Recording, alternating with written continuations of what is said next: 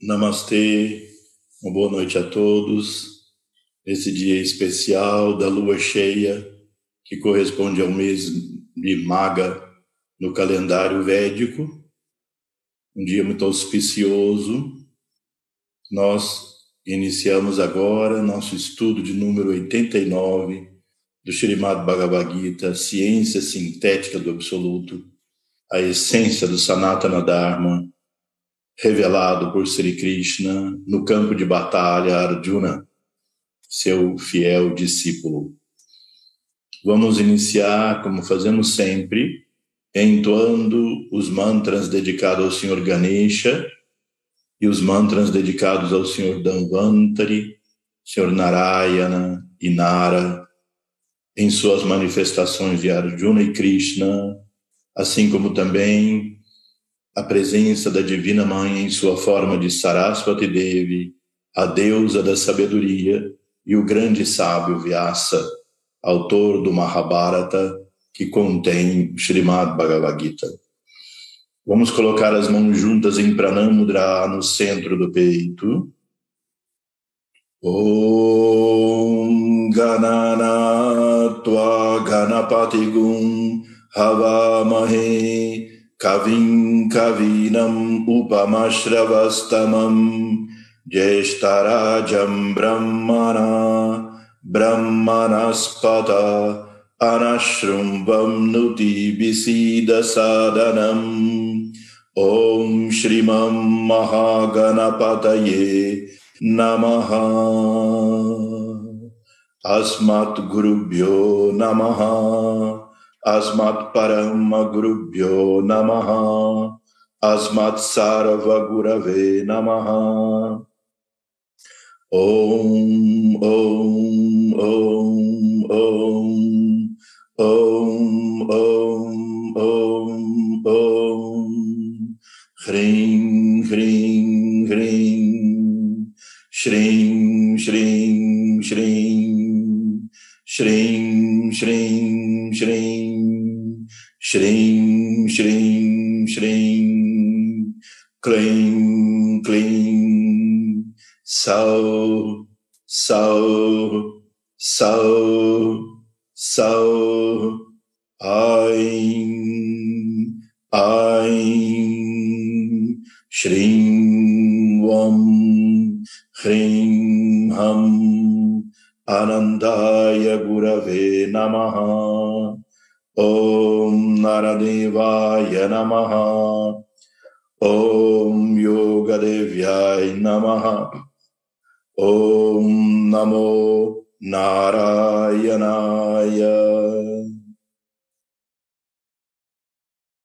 Namastê. Então, nós fizemos aqui a invocação aos nossos mestres, a primeira parte de uma prática que se chama Acharya Param Paravandanam, a reverência à sequência dos nossos mestres, Asmat Guru Bhyo Namaha, nós reverenciamos o nosso mestre divino. Asmat Parama Guru Bhyo Namaha, o mestre do nosso mestre.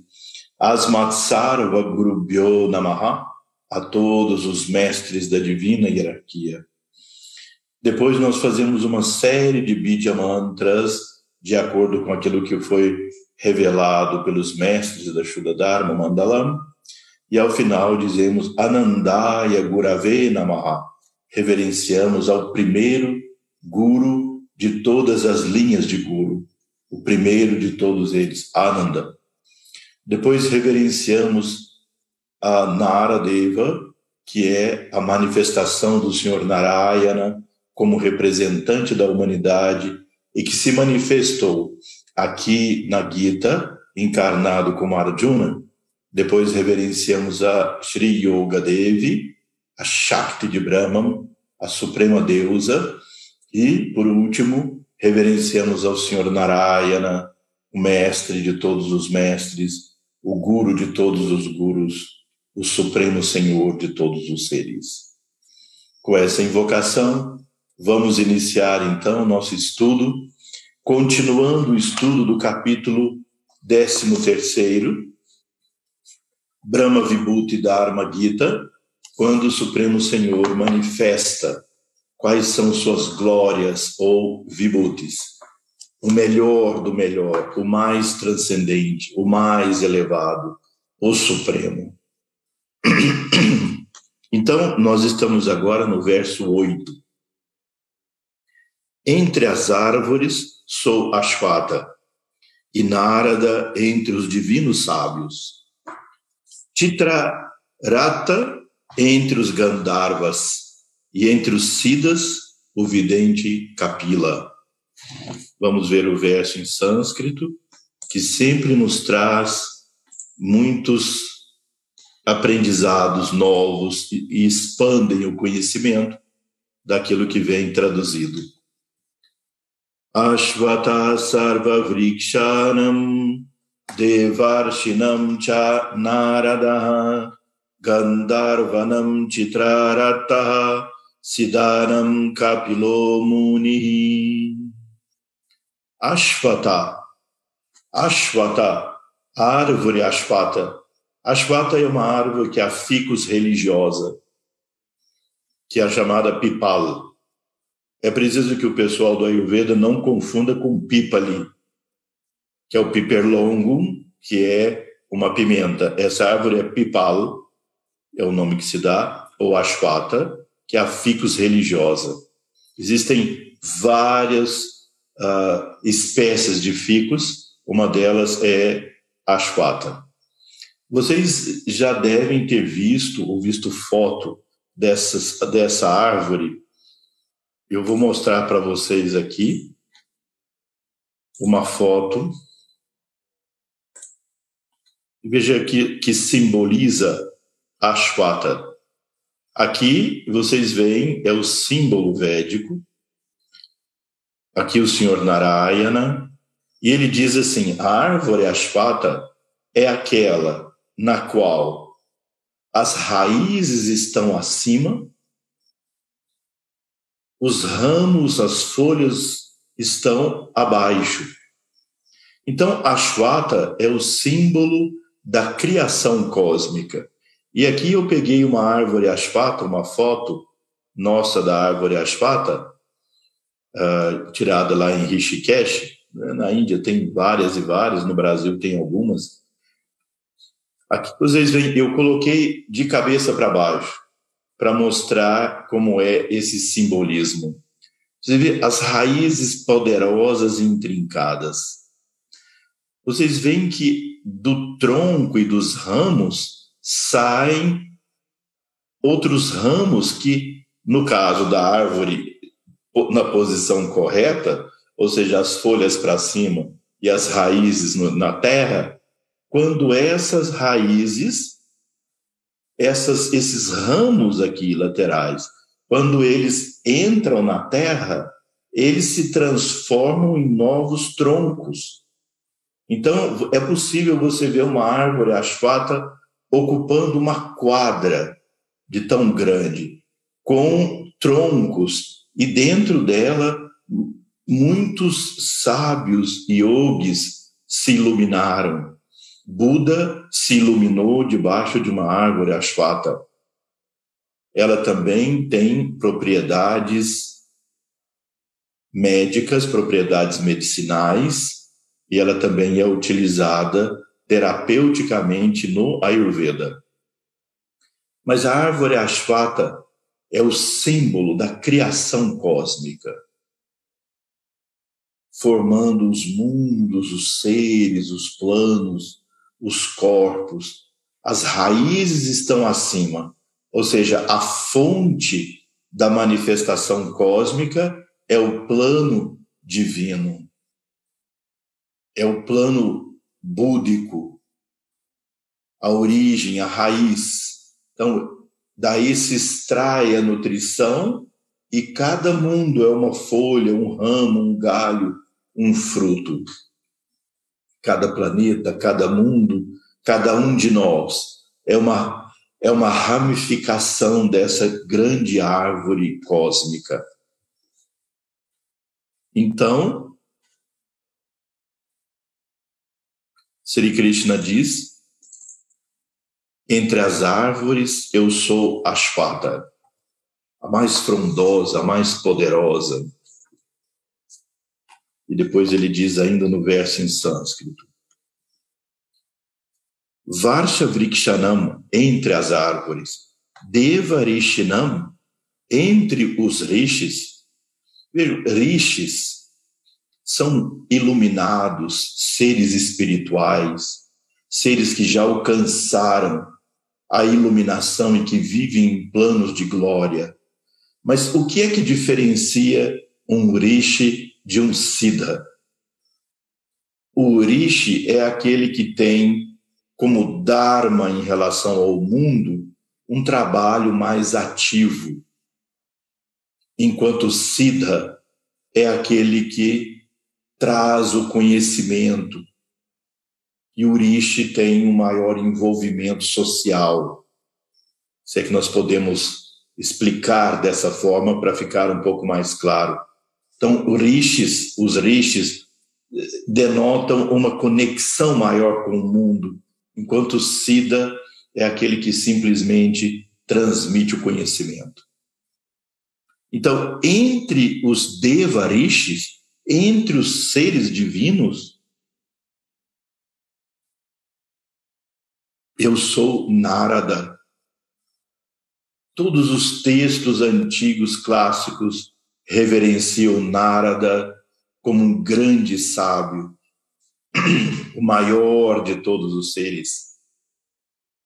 Narada, na hierarquia da Shuddharma Mandalam, ou na hierarquia do planeta, Narada é o governante do Satya Loka, ou seja, o mais elevado dos mundos, o mundo da sabedoria, o mundo da verdade. Ele, Narada, é aquele que governa. E Narada é um assistente direto de Narayana. Então, quando mostram aqueles anjos que veem Deus face a face e trazem a vontade de Deus para cumprir no mundo, como as tradições antigas sempre simbolizam, um deles é Narada. Então, entre os Devarishis, eu sou Narada, ele diz, o maior de todos esses seres. Gandharvanam Chitrarataha. Entre os Gandharvas, eu sou Chitrarata. Quem é Chitraratra? É o rei dos Gandharvas. E quem são os Gandharvas? Os Gandharvas são seres celestiais que guardam os mantras. Gandharvas são aqueles seres celestiais cuja voz é pura vibração cósmica, os cantores cósmicos, aqueles cuja voz é, corresponde ao som. Eles são chamados Budas do Swara Reka. Swara Reka é o raio do som. Os Budas do Suarareka são esses seres que vivem, vejam, no quinto subplano do plano mental. Estão lembrados que existem sete planos, dos sete, cinco deles têm sete subdivisões, como físico, terra, o elemento sólido, líquido, gasoso, depois quatro elementos sutis, etéricos. Então, cada um dos planos, o físico, o astral, o mental, o búdico, o nirvânico, eles têm sete subplanos. Os dois além deles, o Adi e Anupadaka, nós não temos ideia do que é que acontece neles, porque são planos de pura atuação do Ishvara, do Supremo. Mas nesses cinco planos, existem sete subplanos em cada um deles. E vocês entendem que o terceiro subplano do plano mental, físico, astral, mental, o quinto subplano já corresponde àquilo que está além do tríplice samsara, da tríplice roda de nascimentos e mortes.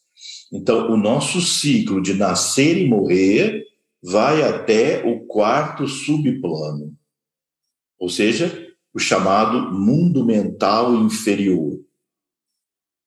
Então, o mundo mental inferior, o mundo astral e o físico correspondem ao processo de nascimentos e mortes, o tríplice samsara.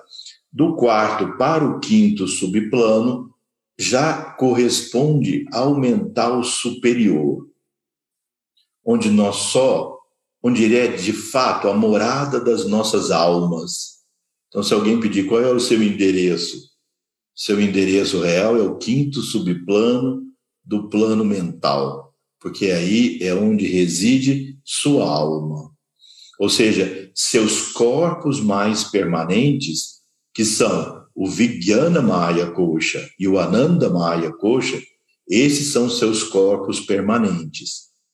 Esses corpos não morrem a cada vida, a cada morte, melhor dizendo. Eles não morrem após cada morte. Morre primeiro o físico, morre o astral, morre o mental inferior. Nossa consciência retorna à alma e depois projeta de novo um corpo mental inferior, um corpo astral, se relaciona com aquele embrião em desenvolvimento e nasce então aquela pessoa. No quinto subplano do plano mental é onde estão as sementes da criação cósmica. Então, essa árvore asfata, ela tem suas raízes aí, nessas sementes que vão germinar e formar toda a criação cósmica. Os Gandharvas são seres celestiais que guardam os sons de poder. Nos textos da Sodharma, eles são chamados Budas do Swara Reka, e eles são governados por, por Chandabanu. Por isso, na nossa prática da saúde, nós reverenciamos aos Kumaras, a Dakshinamurti, a Devapi, a Chandabanu e a Akasha Bhairava. Chandabanu é o senhor desses seres celestiais e aqui Sri Krishna o chama de Chitrarata. Né? Na tradição dos Puranas, dos textos clássicos da Índia, ele é chamado Titrarata, o chefe, o mestre dos Gandharvas. Então, entre os cantores celestiais dos mantras, ele é Titrarata, o maior de todos. Siddhanam Kapila Munihi Vejam que aqui nesse mesmo verso já vem os dois que eu tinha dito para vocês anteriormente. Entre os rishis, ele é Narada. Narada empenhado no processo do mundo. Narada, o grande mestre de grandes mestres do passado velho. E entre os siddhas, os perfeitos, os seres divinos que têm como principal dharma expor o conhecimento. Por isso eles são siddhas. Entre os siddhas, Sri Krishna diz: Eu sou Kapila Muni. Kapila Muni, na tradição védica, foi aquele que compilou o sistema Sankhya de filosofia. Vocês se lembram que nós já discutimos aqui a existência dos Shadarshanas, os seis sistemas, os seis pontos de vista ortodoxos sobre a interpretação dos Vedas. Não é? É dito tradicionalmente que existem seis pontos de vista que nós podemos interpretar os Vedas e a literatura védica. O sistema Nyaya, que é o sistema de lógica, da análise, do pensamento, que se pode encontrar a verdade por meio do raciocínio lógico. Vaisheshika, o sistema que ensina a estrutura da matéria composta dos, dos Panchamahabhutas, dos cinco grandes elementos. Aí vem o sistema Sankhya de Kapila Muni. Kapila Muni, tradicionalmente é dito que escreveu o texto Sankhya Sutra. Hoje você encontra o texto Sankhya Sutra traduzido do sânscrito inglês para o sânscrito inglês. E é muito interessante se você encontrar, não é, a versão que tem o Sankhya Sutra e o Sankhya Karika. O Sankhya Karika foi o comentário escrito por Ishvara Krishna, não é o mesmo Krishna da Gita, Ishvara Krishna, um discípulo de Kapila Muni, escreveu o Sankhya Karika. Vejam, toda a visão cosmológica de toda a estrutura da cultura védica é baseada em Kapila Muni. Com diferenças aqui ou ali sobre como classificar, como dividir, como explicar, até onde vai, quem foi além, mas a estrutura foi dada por Kapila Muni, a cosmologia védica. Por isso ele é tão reverenciado, o conhecimento que Kapila Muni trouxe. Vocês podem encontrar então o Sankhya Sutra e o Sankhya Karika, que aí fica mais fácil entender, porque sutra é um verso muito condensado, como se fosse um arquivo de computador é, condensado. E depois tem que ter um expansor desse arquivo. Então vocês veem, por exemplo, o Yoga Sutra de Patanjali. Todo sutra é tem esse argumento. É um verso pequeno de poucas palavras, mas com significado imenso e que necessita de que um discípulo desse mestre, que tem que ser um grande iluminado para escrever um sutra, o seu discípulo então expande aquele verso condensado e escreve um karika ou qualquer outro tipo de comentário de diferentes maneiras na tradição védica e na literatura védica. Então vocês encontram o Sankhya Sutra e o Sankhya Karika, e Sri Krishna então leva a grandeza de Kapila Muni aqui nesse, nesse verso, dizendo: entre os Siddhas, eu sou Kapila Muni. Para dar a grandeza desse sábio. Só para dizer assim, mais acabar de completar a classificação dos sistemas ortodoxos, que nós já temos visto anteriormente não é? Existe aí depois do Sankhya o Yoga. Aí muitos colocam o Yoga e colocam Patanjali com o Yoga Sutra. Nós já falamos várias vezes aqui que o Yoga já era velho de casa quando Patanjali viveu.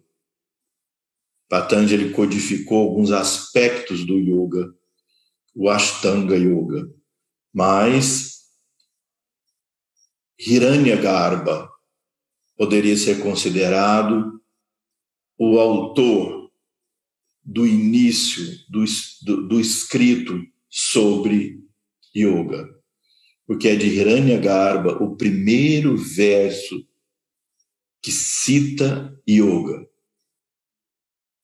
Esse verso se encontra no Rig Veda, muitíssimo mais antigo do que Patanjali, não desmerecendo a importância fundamental do sábio Patanjali, não é?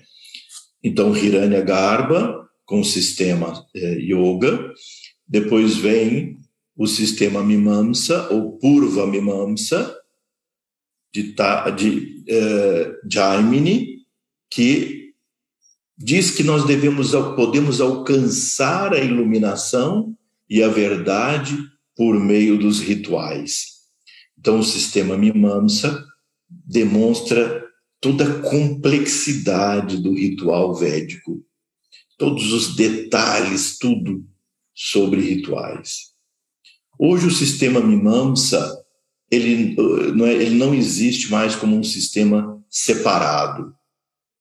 Ele se diluiu na cultura védica e ele serve de base para toda a estrutura dos rituais, da liturgia dos sistemas védicos. Depois vem o Taramimamsa ou Vedanta. E aí em Vedanta nós temos vários sistemas internos. Mas aqui então Sri Krishna realça a importância de Kapila Muni, dizendo que entre os Siddhas eu sou Kapila Muni. Depois vem Conhece-me como Uchairavas entre todos os cavalos, nascido de Amrita, Airavata entre os grandes elefantes e rei entre os homens. Então, agora, da mesma forma, vamos ver o verso em sânscrito. Uchai Shravasam Ashvashanam Vidimam Amrito Dibavam Airavatam Gojendranam Naranam Cha Naradipam Uchais Ravasam Uchais Rava Ashwanam entre os cavalos. Bem, aqui é preciso é, só contar um detalhe, não é? Vocês se lembram que no nosso estudo passado nós falamos sobre como a cultura védica vê a origem do universo do ponto de vista mitológico, do ponto de vista dos Puranas. O oceano de leite, o Monte Meru, Dhamvantari, como manifestação do Senhor Vishnu, tomou a cobra Ananta e colocou em torno da montanha Meru. Os devas puxavam para o lado, os asuras para o outro, como um cabo de guerra e foi movendo o oceano. E Danvantari coletava o néctar da imortalidade, Amrita. Então, no meio desse néctar que foi surgindo com o bater do oceano, surgiu ali do meio um cavalo alado, do meio do oceano de leite surgiu um cavalo alado. Esse cavalo alado, cheio de poderes, é Uchairavas. Esse que vem escrito Uchairavas. Então, entre os cavalos, eu sou Uchairavas, e diz: nascido de Amrita. Então, é preciso entender essa história para dizer o que, que Sri Krishna está mencionando aqui. Então, daquele, daquele gui que ia se formando ali, batendo o oceano, aquele néctar que produzia a imortalidade e que Danvantari guardava na, no seu kalacha, aquela vasilha que ele leva na mão,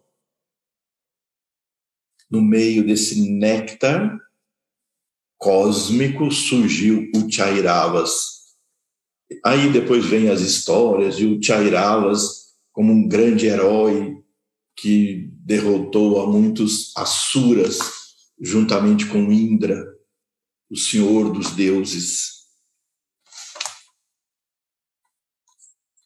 Depois diz: Vidimam, conhece-me, Amrita Udibhavam, significa então surgido de Amrita.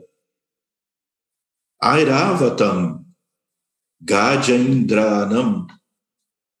Entre todos os elefantes, eu sou Airavata. Também aí, claro, é, desse oceano foram surgindo todas as coisas da criação. E no meio disso surgiu um elefante branco. Um elefante branco que é Airavata. Esse elefante branco se tornou a montaria do senhor Indra. Então, as imagens de Indra que vocês veem eh, nos templos na Índia e nos templos védicos, de modo geral, Indra está montando um elefante todo branco, com duas cabeças, várias trombas, né? e com esse elefante, Indra também matou, destruiu vários demônios e fez eh, reinar uh, tudo de bom nesse universo. Então, é, é o mesmo conceito, né? é preciso conhecer um pouco então dessa história dos Puranas, as histórias védicas, que Sri Krishna então aproveita esse momento para reforçar a tradição védica. Só que ele diz, no meio de todas essas histórias, no meio de todos esses deuses e formas e seres, esse panteão infinito de seres divinos, celestiais, demônios, seres, no meio de tudo isso da natureza, eu sou a quintessência. Eu sou o supremo. Eu sou o máximo, a transcendência. Naranam cha naradipam. Naranam cha naradipam. Entre os, os seres humanos, Naranam. Entre os seres humanos, Nara Adipam. Nara Adipam significa o rei, o maior, o, o, o mestre. Então, entre os seres humanos, eu sou o rei. Ele diz aqui. E depois, no, no próximo verso, entre os Daityas, e aqui fala hierar, hierarcas da linha escura, eu sou Prahlada. Sou a consumação, o tempo entre todas as sínteses. O leão entre todos os animais. E entre os pássaros, eu sou Garuda. Prahlada Shachasmi Daityanam Kala Kalayatam Aham Mriganam Cha Mrigendroham Vainetyasha Cha Pakshinam Prahlada Cha Ashmi e então eu sou Daityanam entre os Daityas, entre os demônios a história de Prahlada é uma história muito interessante, contada nos textos clássicos também é, da Índia. Não é? Prahlada era filho de um dos maiores demônios. Demônios aqui não significam seres apenas que têm qualidades negativas, mas são seres nos quais predomina rádias e predomina tamas, ou seja, são seres que têm poderes, mas que são movidos pelo egoísmo, são movidos pelo desejo pessoal, são movidos por objetivos apenas pessoais. Muitos deles, desses demônios, fazem coisas boas, mas as coisas boas que eles fazem sempre têm o um ponto de vista de fazer o bem para eles próprios. E com isso, se sobrar bem para os demais, tudo bem. E tem outros grupos de demônios que têm mais a natureza ainda tamássica. Aí são mais brutos, mais ignorantes. Né? Então, entre os grandes demônios, um deles teve o filho Prahlada, Portanto, ele seria o rei dos demônios. Prahlada, ainda muito jovem, se tornou discípulo dos mestres e passou a ser um grande ser iluminado. O pai de Prahlada chama Hiranyakashipu. Quando ele então, Prahlada, reverenciou ao Senhor Vishnu. Ele se tornou devoto de Vishnu e se tornou um ser iluminado.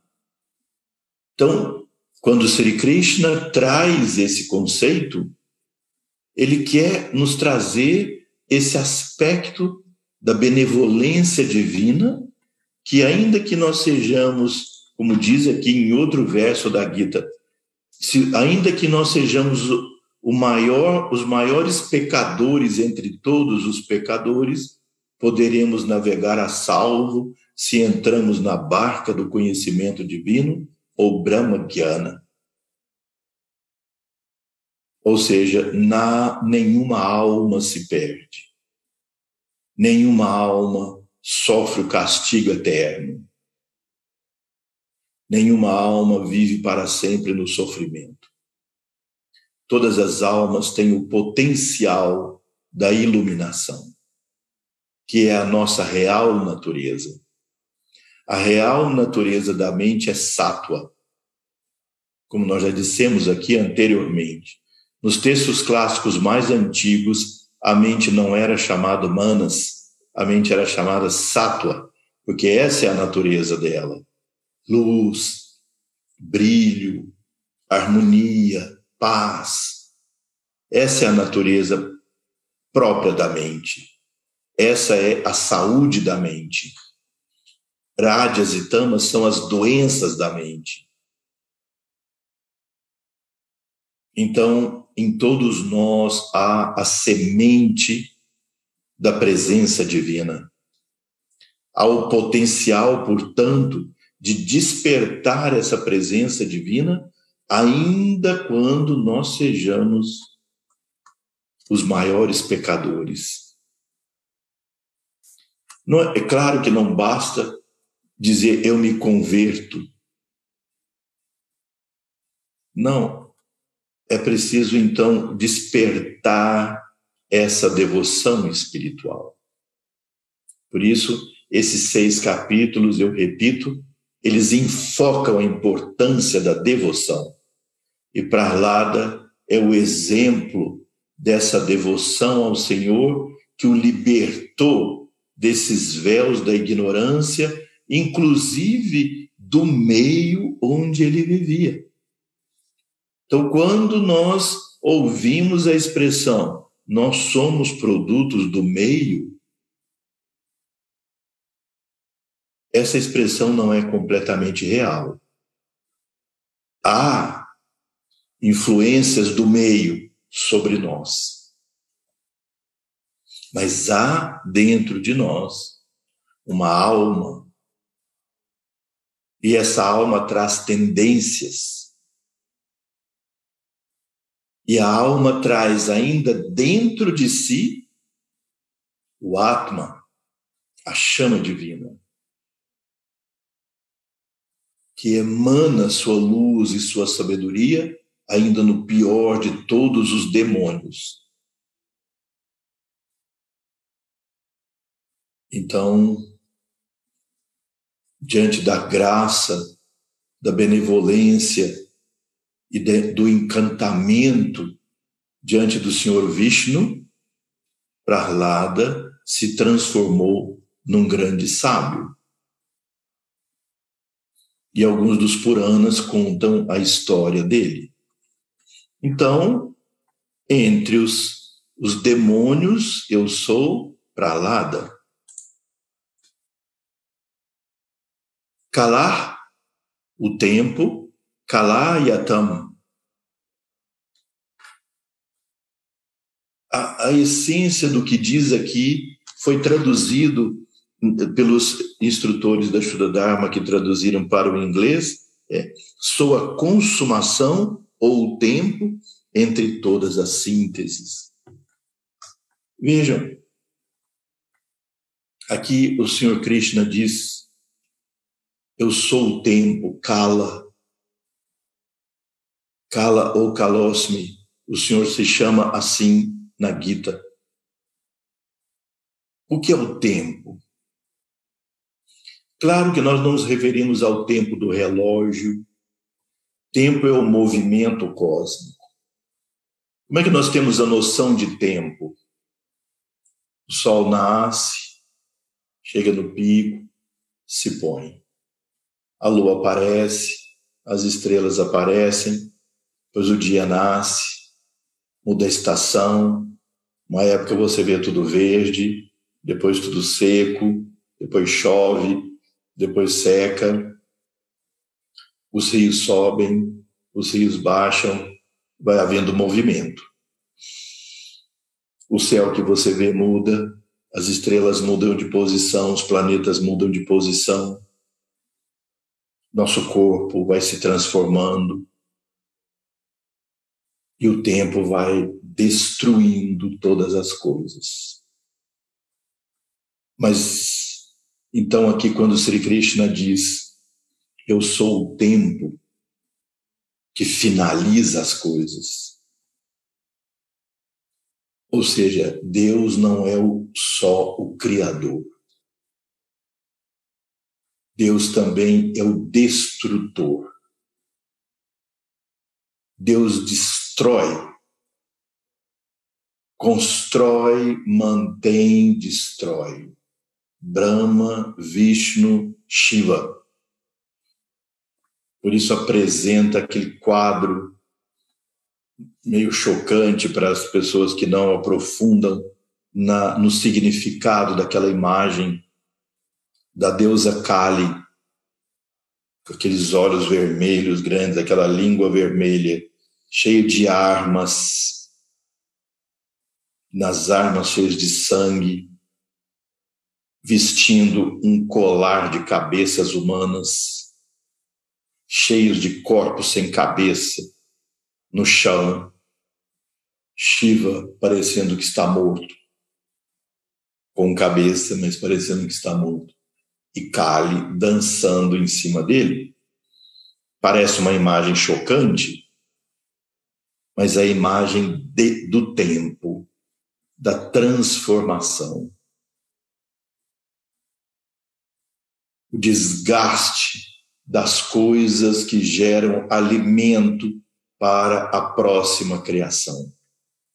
E esse é um processo inexorável do universo. O tempo não é uma ilusão. O tempo do relógio, sim, mas o tempo real, o movimento cósmico, não é ilusão. Ele é transformação constante. Quando eu quero reter o presente, o tempo é tão dinâmico que quando eu procuro reter o presente, ele passou. Já é passado. Eu tento reter de novo, já passou. Tento reter, já passou. Cada respiração transformou a respiração anterior em passado. E cada nova respiração do presente vai, vai queimando, transformando. Para que haja respiração, tem que haver queima, tem que haver combustão. Para que haja vida, tem que haver combustão. Para que haja combustão, algo está sendo queimado e transformado. Então, esse é o processo do tempo, a consumação das coisas. Nada nesse universo é eterno a não ser o Atman, que transcende o tempo, que transcende o espaço, que é a pura consciência. Mas o processo material do universo, em todos os planos, ele é de consumação, de transformação. O nosso grande sol consome trilhões de trilhões de toneladas de hidrogênio para manter a sua luz. E um dia ele vai se transformar num outro tipo de estrela.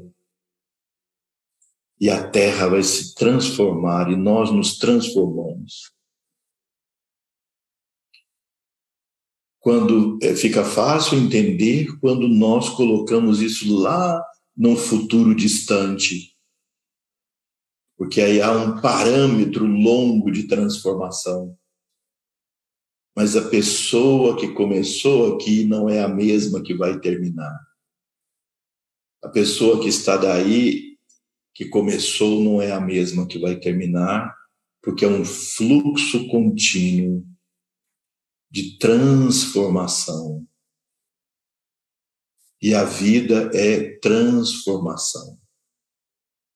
Por isso a importância do Agni, porque o Agni representa o poder de transformar. E por isso Shiva, o Shiva Nataraja, o Shiva que dança as 108 posições da dança de Shiva, ele é cercado de fogo é? cercado de fogo, e leva na sua mão o damaru. O damaru é um tamborzinho, mas ao mesmo tempo ele é um relógio de areia. Um relógio, ou seja, a areia está sempre passando, mudando, um contínuo de mudança. E Shiva dança de acordo com o ritmo dado no Damaru, o ritmo do tambor. Porém, portanto, o ritmo do tambor é o ritmo do tempo. E quem bate o tambor para Shiva dançar? Vishnu. Vishnu é aquele que dá o ritmo do tempo. E aí, pelo ritmo do tambor, Vishnu, que Vishnu dá, Shiva dança mais rápido, Shiva dança mais lento, e o tempo se move, e o tempo se move inexoravelmente. Então, Sri Krishna diz: Eu sou o tempo que tudo transforma e tudo consome.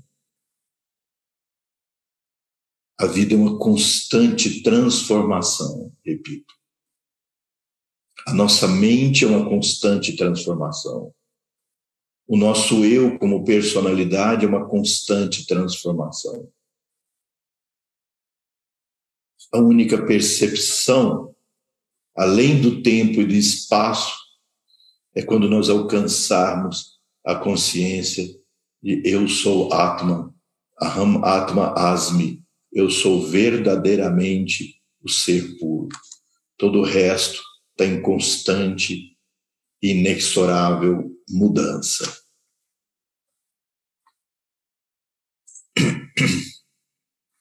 Kalah kalayatam aham mriganam entre os animais, mriga indra Mriga Indra é o leão. Entre os animais, eu sou o leão.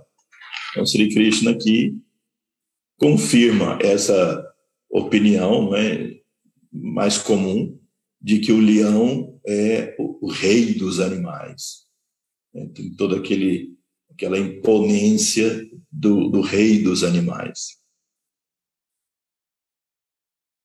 Aham Vaishnateyah Vaishna Teya é Garuda.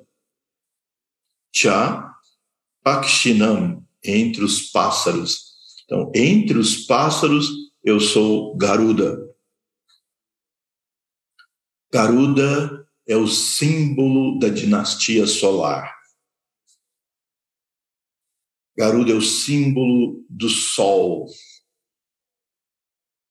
por isso, Garuda é o veículo de Vishnu.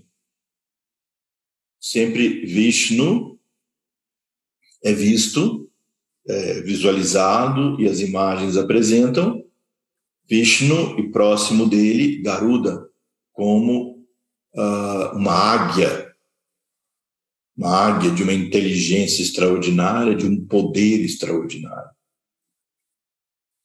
E as nagas, as cobras, representam a dinastia lunar. Então, Sri Krishna diz: entre as aves eu sou Garuda, significando a mais inteligente, a mais potente, né? mitologicamente na história, Garuda levando Vishnu, que quando Vishnu estava com ele, Garuda ainda tinha mais poder mais determinação. Você vê o olho da águia olhando do espaço, consegue ver uma amplitude do espaço e consegue penetrar um olhar muito aguçado, encontrando seu alvo. Por isso, entre as aves, eu sou Garuda. Depois, agora o próximo verso.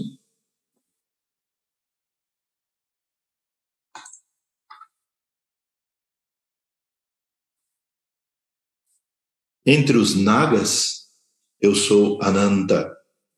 Sou Varuna entre os seres que vivem no oceano, Ariama entre os manes e Yama entre os aspirantes que cumprem a disciplina. Anantaschasmi naganam varuno yadasamaham Pidnam Aryamachasmi Yamaha Sanyamatamaham. Ananta. Ananta. Cha. E Asmi eu sou. Naganam entre as cobras. Então, tudo isso é muito simbólico né? assim como como Garuda é a águia a cobra também sempre foi um símbolo de sabedoria. Nas coroas dos reis, né? no Egito, na Índia, sempre Vishnu aparece com a cobra Ananta, deitado, ela toda enrolada, assim, com a cabeça em volta, e ele deitado. Ananta foi a cobra também com que Danvantari uh, moveu o oceano de leite. Então, entre todas as os nagas, todos os seres de sabedoria, eu sou Ananta, essa cobra cósmica. Varunaha, Varuna, o Deus celestial do oceano, e Adasham, entre os seres aquáticos. Varuna é o deus da água. Né? Ele é aquele que move as águas, que é considerado, então, o poder das águas. Então, imagina assim o poder dos oceanos. Você vê a força de um tsunami, você vê a força que o mar tem possibilidade de mover, as, mover é, o vento, produzir, produzir energia, já dar vida. Então, isso é personificado por Varuna. Então, entre os seres das águas, eu sou Varuna. Pitnam, entre os nossos ancestrais que já faleceram, eu sou Aryama.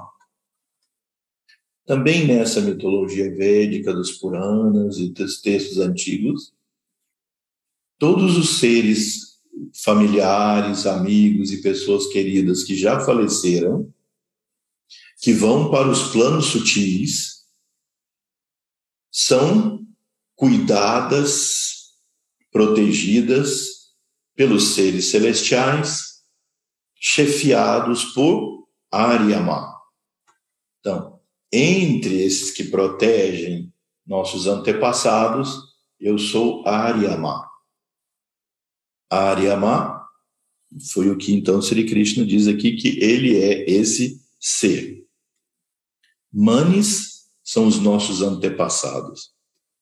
Depois diz Cha e Ashmi Yamaha Yama. Yama é o Deus chamado Deus da Morte, né? ou Yamaraj. Sanyamatam, entre aqueles que dispensam a lei. Aham, eu sou. Então, literalmente diz Sanyamatam. Sanyamatam significa aqueles que dispensam a lei, ou seja, como juízes, na cultura védica não há o conceito de quem julga. Não há o conceito de um Deus que julga, que Deus que vai te dar méritos e Deus que vai te condenar. Nem Deus, nem os mestres, nem nenhum ser. O universo funciona por lei de causa e efeito. Mas Yama, nessa, nesse simbolismo, ele personifica essa, esse conjunto de leis inexoráveis de causa e efeito. Que nós, finalmente, experimentaremos após a morte. claro que também em vida, mas depois na vida pós-morte, os nossos karmas se, se encontram para serem absorvidos em nós e se transformarem em tendências para a próxima vida. Yama Raj ou Yama representa então como se fosse um Deus que governa todas essas leis inexoráveis do karma. Por isso, entre todas esses, essas leis inexoráveis, eu sou Yama. Né? Yamaraj. Obviamente, na Índia, muitas pessoas têm muito medo de Yama, o deus da morte. Mas ele é simplesmente o aquele que nos traz causa e efeito. Nós somos produtos de nós mesmos. A nossa vida, tal como ela é, é efeito. Quais as causas que geraram minha vida ser como é? Em grande parte, essas causas estão em mim, por aquilo que eu penso, sinto, falo, desejo, não desejo, não sinto, não falo. Porque não é só o fazer, é o deixar de fazer, é o não fazer. Também tudo isso gera lei de ação e reação. E ama representa isso. Depois vem o verso 12. Eu sou o jogo de todos os jogadores, a luz do iniciado. Eu sou a realização, eu sou o esforço e sou a sabedoria em todo entendimento. Vamos ver o verso em sânscrito, que ele traz de uma forma talvez mais precisa as palavras em sânscrito do que como foi traduzido aqui. Dyutam chalayatam asmi tejas tejas vinam maham jayosmi vyavasayo asmi Sattvam Sattvatam Aham Vyutam Chalayatam. Aqui foi traduzido como o jogo dos jogadores. Literalmente poderia ser também a trapaça do jogo, a esperteza do jogador dos jogos de azar, de jogos, a esperteza daquele que blefa, daquele que organiza um plano em um jogo. Então, Sri Krishna chega a dizer: Eu sou isso também. Eu sou também essa inteligência material que é um talento se for usado de maneira ética.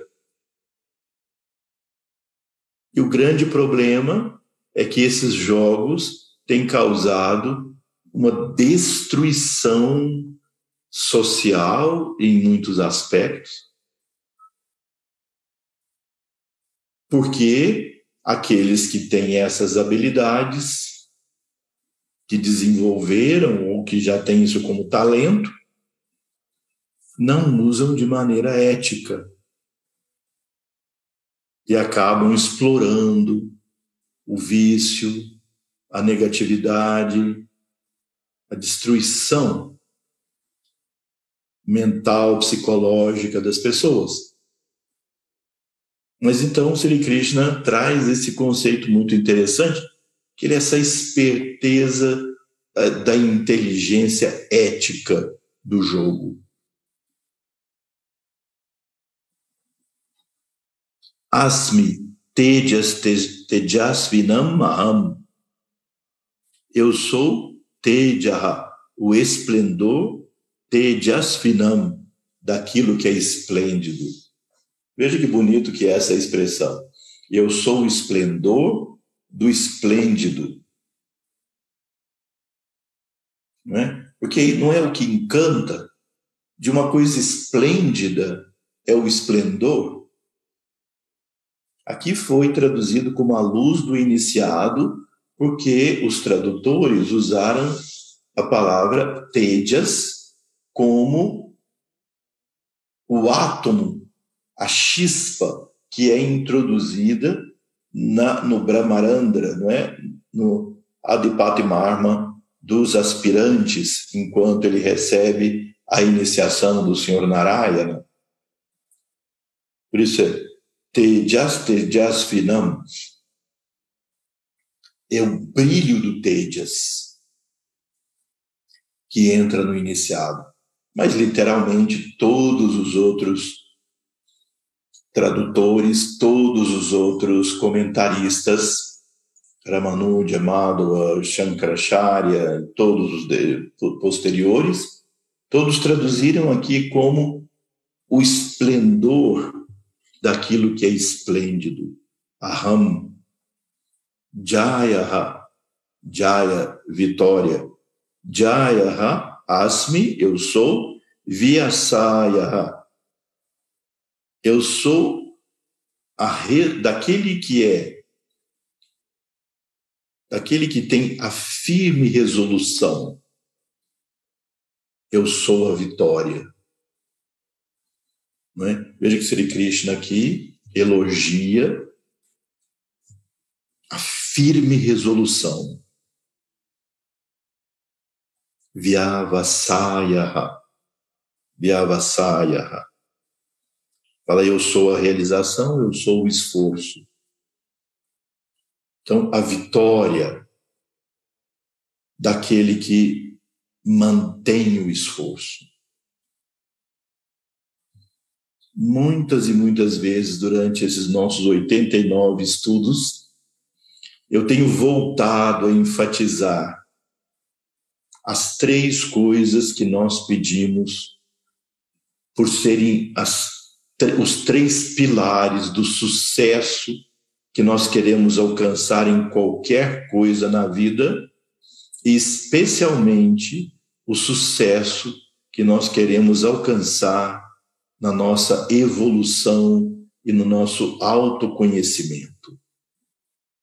E na nossa autorrealização e para melhorar também a todos os seres e ao planeta.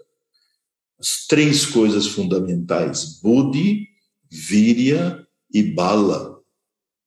Repito, né? Buddhi a o discernimento para tomar decisões corretas.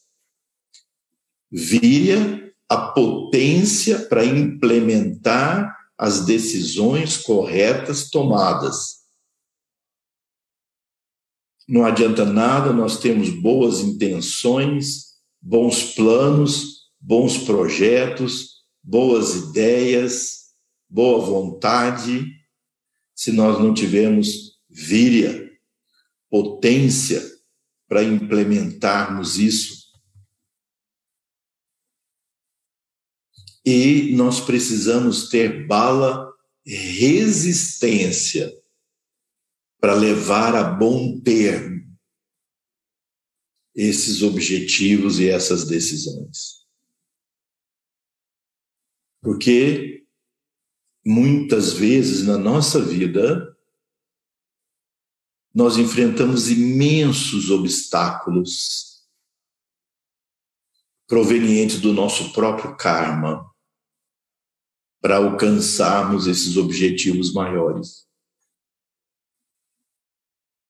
Ao olhar das pessoas em torno, parece que a vida daquela pessoa é fácil, que ela não tem obstáculo nenhum, que as coisas fluem para ela, que as coisas caem nas mãos dela.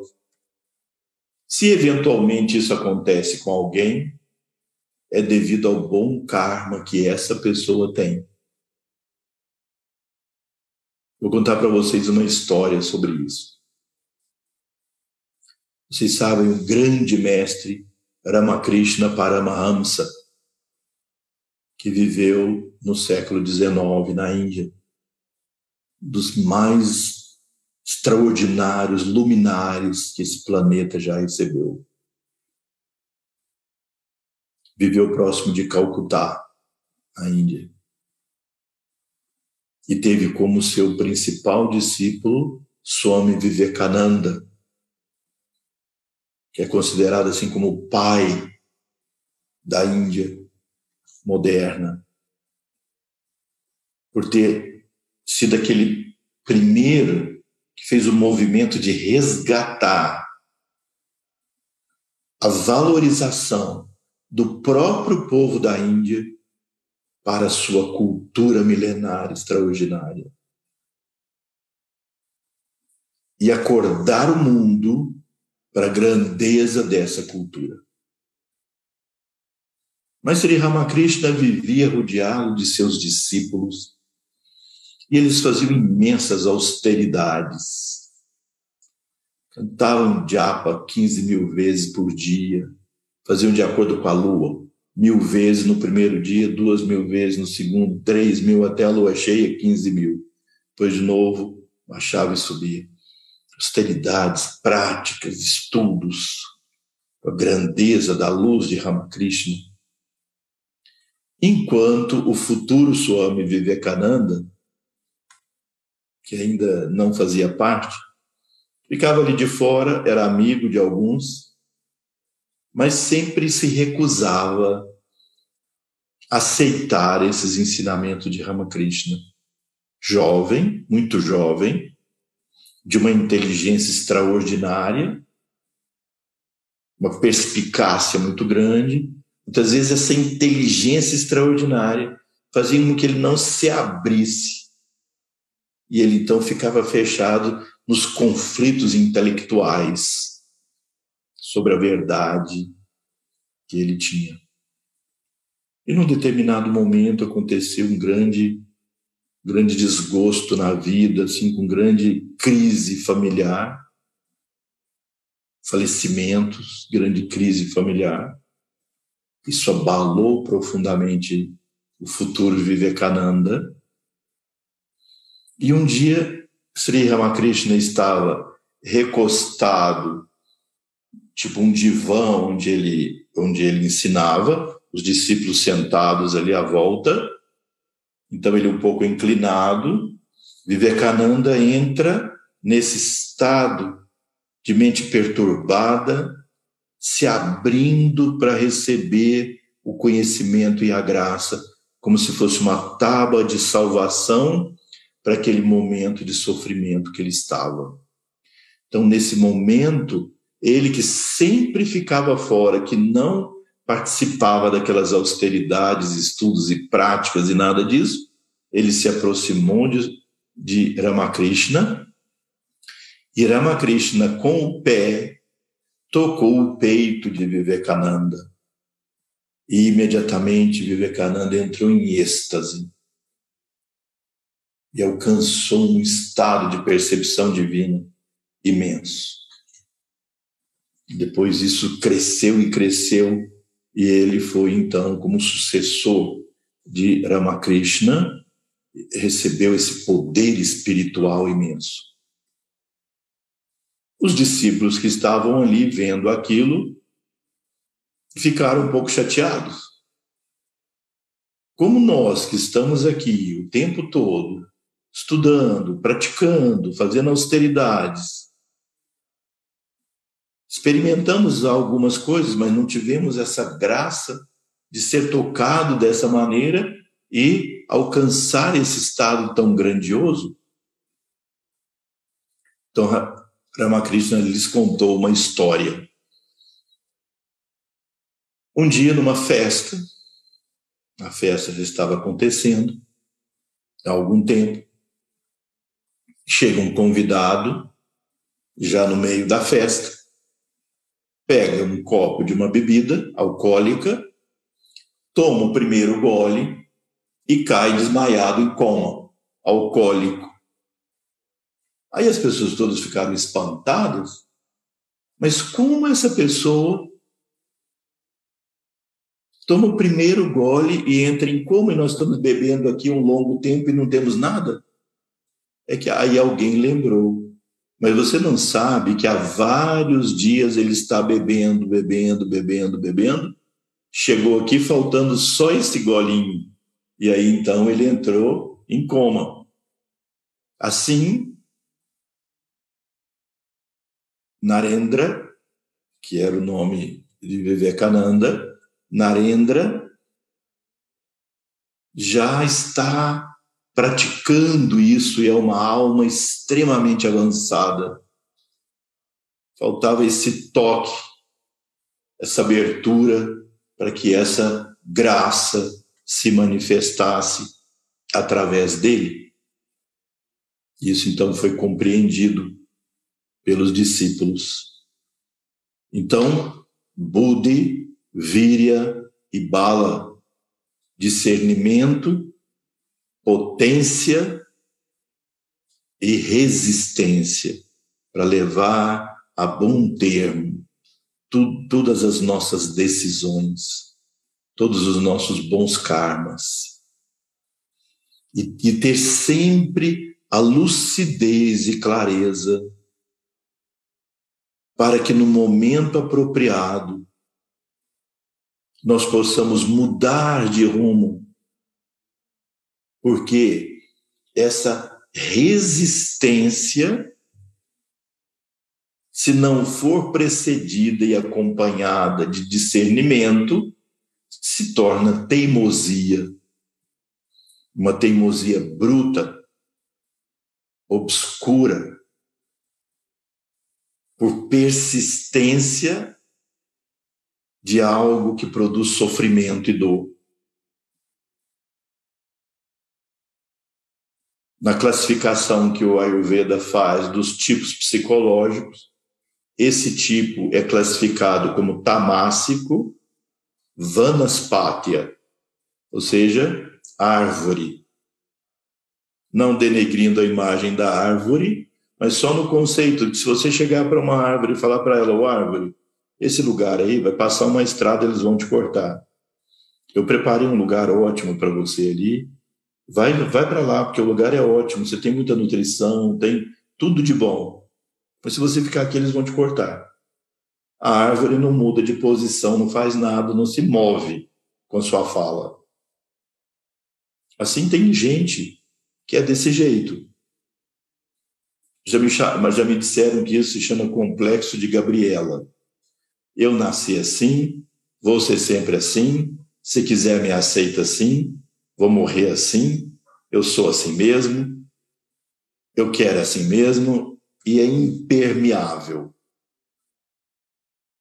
Então, isso não é Vyavasayaha, essa firme resolução porque essa firme resolução depende de um constante autoconhecimento, autoanálise, autoobservação, observação do meio, observação das condições. O Dharma se, a, se adapta a tempo, lugar e circunstâncias. E o discernimento é a faculdade extraordinária para nos levar a isso Asmi, eu sou Satvam, a virtude, Sattvatam, do virtuoso. Eu sou a virtude do virtuoso, eu sou. Agora vejam essa parte aqui, que é bem interessante.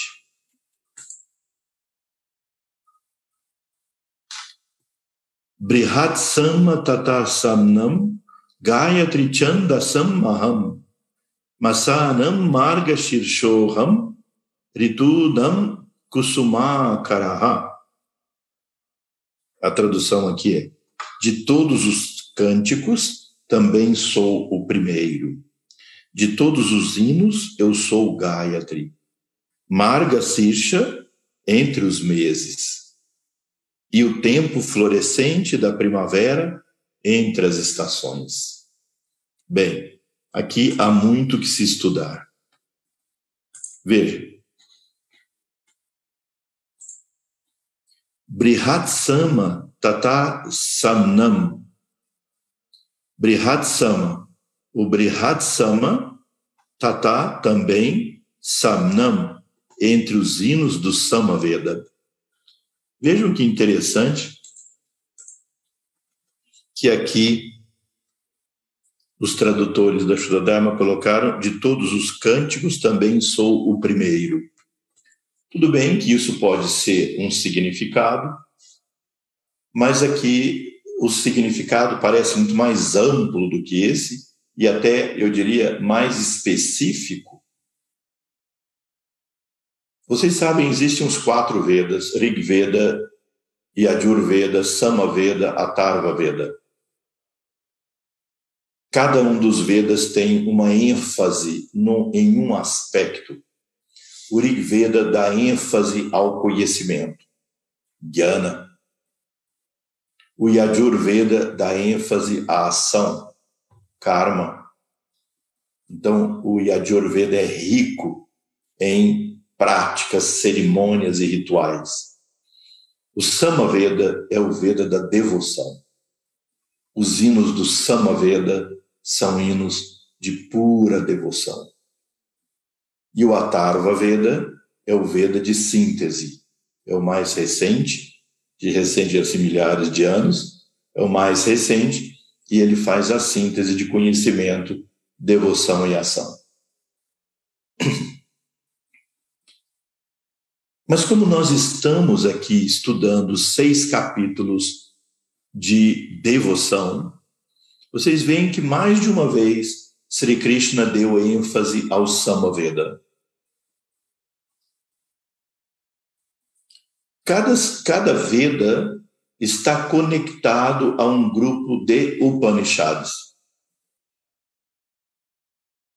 Ou seja, em outras palavras, dos 108 Upanishads ou mais, dependendo da classificação que se faz, Cada grupo de Upanishads está mais vinculado a um Veda. Então, ao Samaveda estão vinculados vários, mas um deles é o Chandogya Upanishad. E esses Upanishads começam com o verso de abertura do Samaveda, que eu já entoei para vocês aqui algumas outras vezes. Om Shano Mitra Sham Varunaha Shanno Bhavat Variyama Shanna In इन्द्रो बृहस्पतिः शन्नो विष्णु रुरुक्रमः नमो ब्रह्मणे नमस्ते वायु त्वमेव प्रत्यक्षम्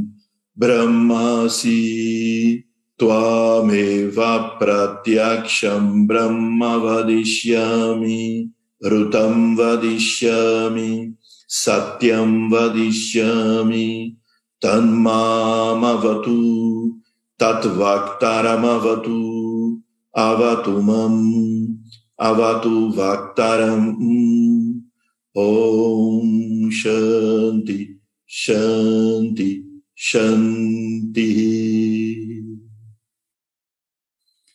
Bem, então esse é o verso de abertura do Chandogya Upanishad e das Upanishads ligadas aos, ao Samaveda. E aí, no Chandogya Upanishad, ligada, portanto, ao Samaveda, vão havendo alguns, algumas etapas, padas. O Chandogya Upanishad é um dos mais antigos Upanishads eh, dos Vedas. Ali pelo sétimo, pada, sétima divisão, há um canto chamado justamente Brihat Sama, que é aquele a qual Sri Krishna se refere aqui. É um canto que elogia primeiro o Om, canto métrico védico, que elogia primeiro o Om e diz que o homem se manifesta como sol e que a luz do sol se manifesta no universo. Então, em cada um desses padas, ele vai dando técnicas de meditação, primeiro no som cósmico, não é? No som universal, depois na expressão dele como prana, depois na expressão dele como sol, e assim por diante. Portanto, aqui Sri Krishna se refere especificamente a esse canto espetacular que se chama Brihatsama, que está no Chandogya Upanishad. Então, se vocês quiserem aprofundar estudar, é, procurem Chandogya Upanishad, que há comentários de Shankaracharya, comentários de vários mestres, e, se possível, encontrem uma versão que tenha o sânscrito e a transliteração, para vocês irem se habituando com esse aprofundamento. Porque aí cada palavra vai te dar um conteúdo mais forte do que aquele que nós podemos ver pela tradução ao português, ao espanhol ou inglês. Então, veja, dos cânticos eu sou, portanto, Brihat, Brihat Sama. O Gayatri, Chandasam, entre as métricas. Bem, isso aqui agora seria um tema, eu vejo que nós estamos praticamente no final. Esse é um tema do tempo, né? Mas é um tema que precisa de um estudo. É um tema super importante, não é? Eu vou um pouco aqui nele para nós podermos estudar isso. Então ele diz: Eu sou Gayatri entre as métricas.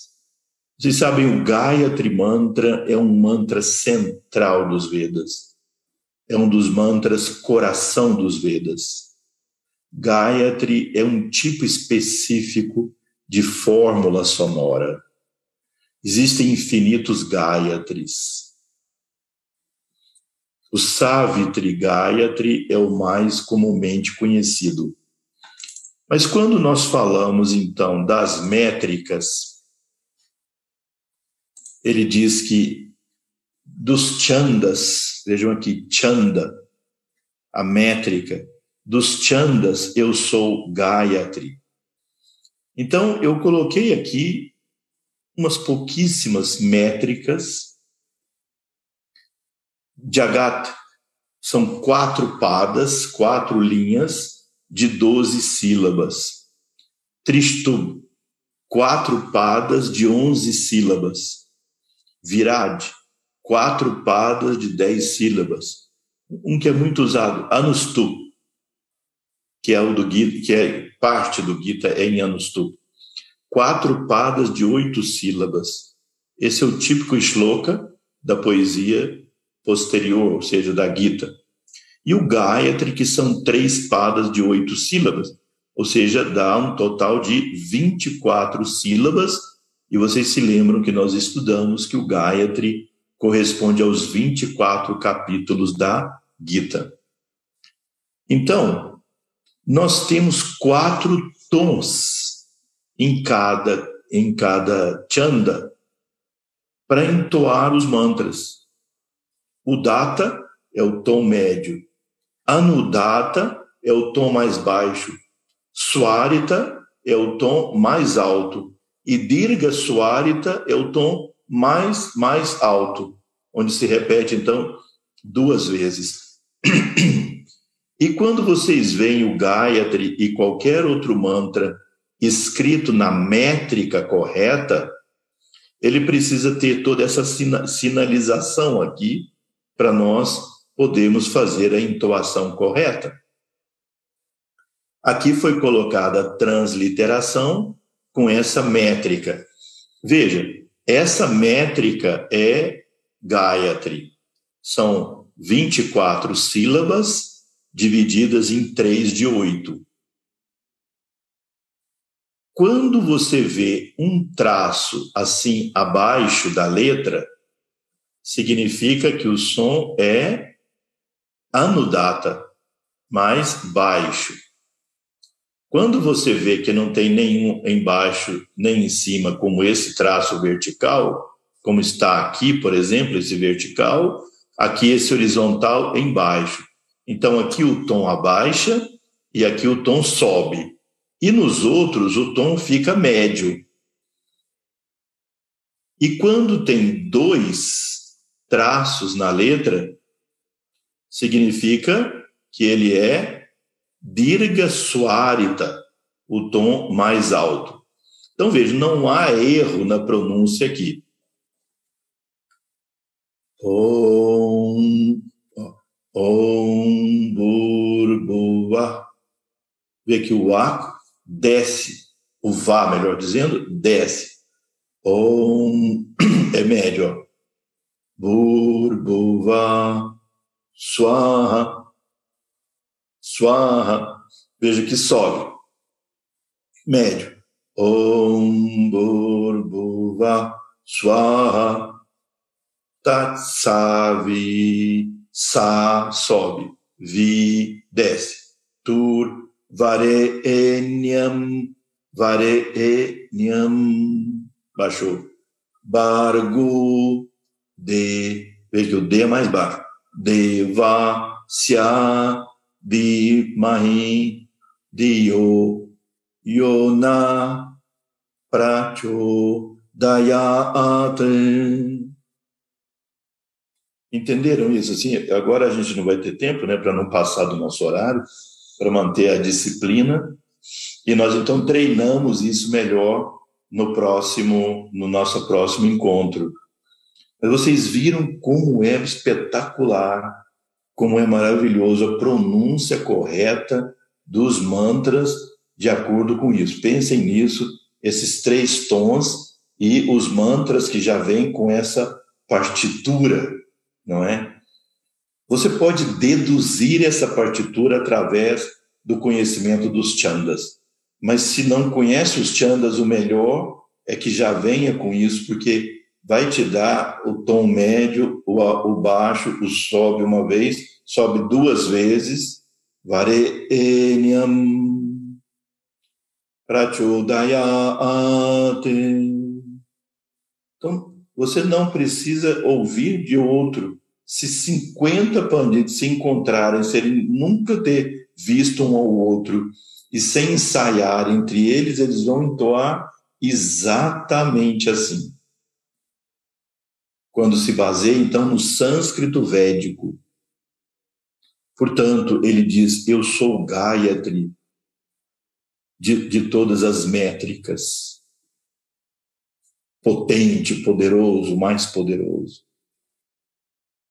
E do Samaveda, eu sou o Brihat. Bem, então é isso. Nós continuamos estudando.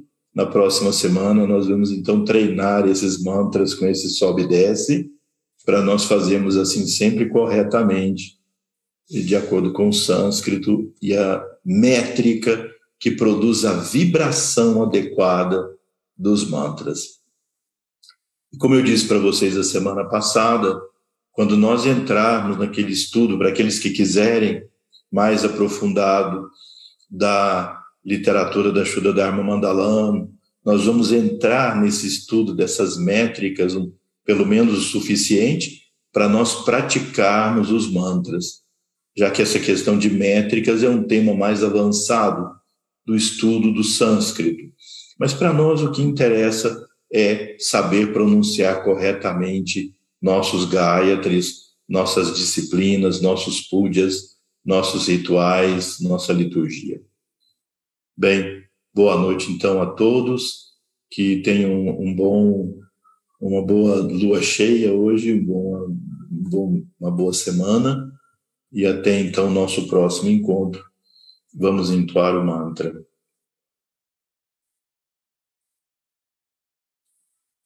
कायेन वाचा मनसेन्द्रियैर्वा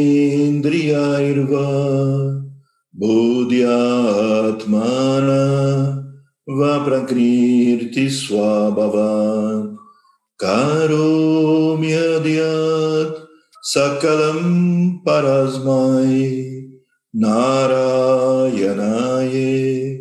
Tisamarpayami Narayanaye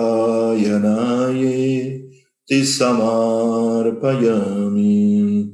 Shri Gurubhyo Namaha. Hari Om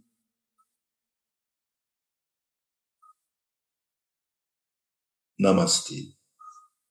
Então, até nosso próximo encontro.